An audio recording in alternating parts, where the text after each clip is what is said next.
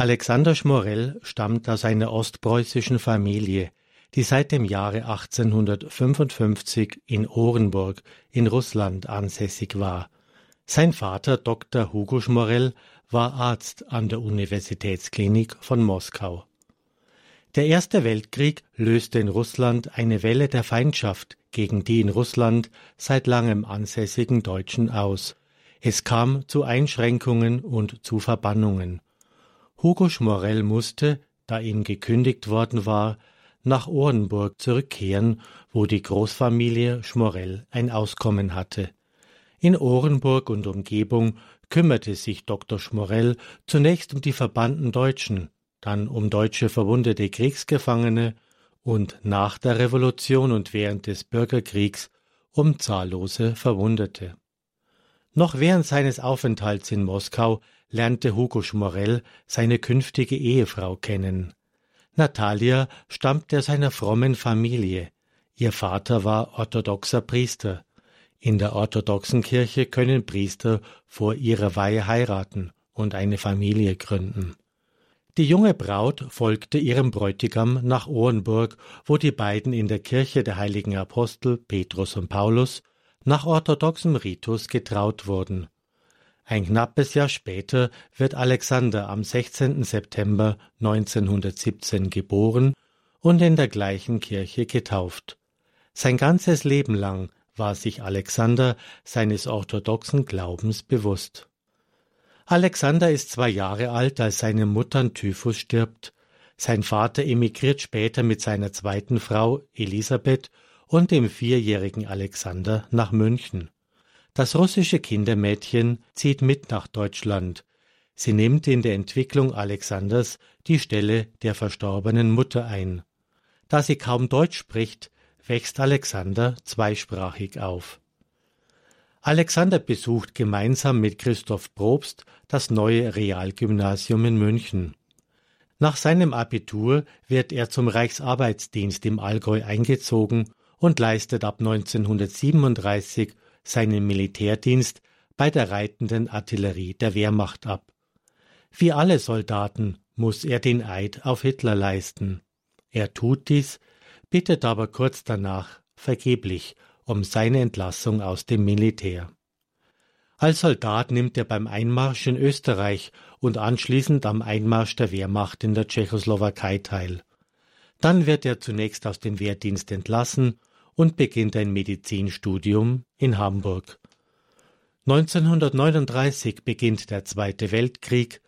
Wieder eingezogen nimmt er im Sommer 1940 am Frankreichfeldzug teil. Zurück in München kann er wieder sein Medizinstudium fortsetzen. Während dieses Studiums lernt er auch Hans Scholl und Willi Graf kennen. Alexander findet in Hans Scholl einen Gleichgesinnten.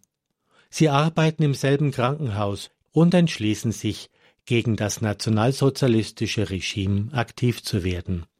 Gemeinsam gründen sie mit Sophie Scholl und Willi Graf den Widerstandskreis Weiße Rose.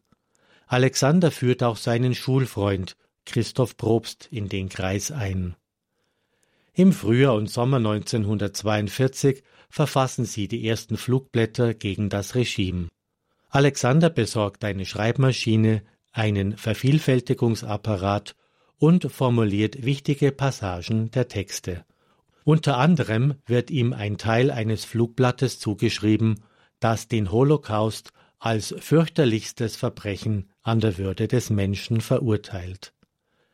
Ende 1942 folgt die erneute Einberufung zur Wehrmacht. Er muss gemeinsam mit Hans Scholl und Willi Graf als Sanitätsfeldwebel am Russlandfeldzug teilnehmen. Es geht nun in seine russische Heimat. Für ihn ist es sein Geburtsland und geistige Heimat, auch wenn er dort nur wenige Jahre gelebt hat. Und er kommt in deutscher Uniform nach Russland zurück, in dem der Krieg tobt. Er sucht und findet Kontakte zu Landsleuten und wird in der Liebe zu seiner russischen Heimat bestärkt. Alexander Schmorell vermag auch den deutschen Soldaten ein näheres Verständnis seines Geburtslandes zu vermitteln. Wieder zurück setzt er sein Studium in München fort. Hans Scholl, Alexander Schmorell und Willi Graf haben bei ihrem Einsatz in Russland auch die Massenmorde in Polen und das Elend im Warschauer Ghetto erlebt, was sie nach ihrer Rückkehr nach Deutschland zusätzlich zum Widerstand bewegt. Im Januar und Februar 1943 arbeitet die Weiße Rose an der Herstellung und Verbreitung weiterer Flugblätter. Die Mitglieder werden auch von dem regimekritischen Professor Kurt Huber unterstützt. In nächtlichen Aktionen malen Alexander Schmorell, Hans Scholl und Willi Graf Freiheitsparolen an öffentliche Gebäude. Am 24. Februar 1943 wird Alexander Schmorell in einem Luftschutzkeller in München als Verteiler von Flugblättern erkannt, denunziert und verhaftet.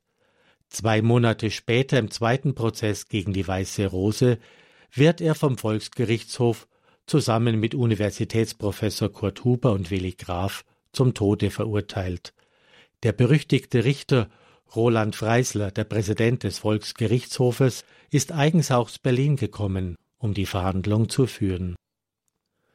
Im Alter von 25 Jahren wird Alexander Schmorell am 13. Juli 1943 zusammen mit Professor Kurt Huber im Gefängnis München-Stadelheim durch das Fallbeil hingerichtet.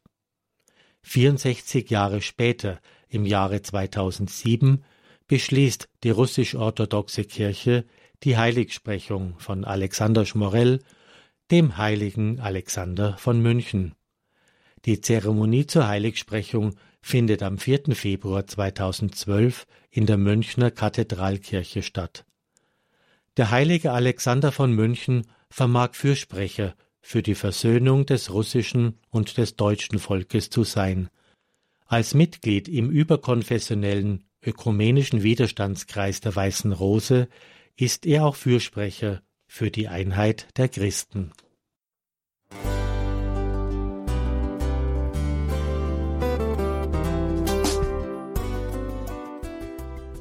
Liebe Zuhörerinnen und Zuhörer, vielen Dank, dass Sie unser CD- und Podcast-Angebot in Anspruch nehmen. Wir freuen uns, dass unsere Sendungen auf diese Weise verbreitet werden. Dieser Dienst ist für Sie kostenlos. Für uns ist er allerdings mit einem nicht unerheblichen finanziellen Aufwand verbunden. Deshalb sind wir für jede Spende dankbar. Alle Bankverbindungen unserer Spendenkontos können Sie über unsere Homepage horeb.org unter dem Menüpunkt Spenden einsehen. Dort besteht auch die Möglichkeit, online zu spenden. Natürlich nach den neuesten Sicherheitsstandards. Sie können diese Informationen auch bei unserem Hörerservice unter der Telefonnummer 08328 921 110 erfragen. Ich wiederhole die Rufnummer 08328 921 110. Vergelt's Gott für Ihre Unterstützung. Ihr Pfarrer Kocher.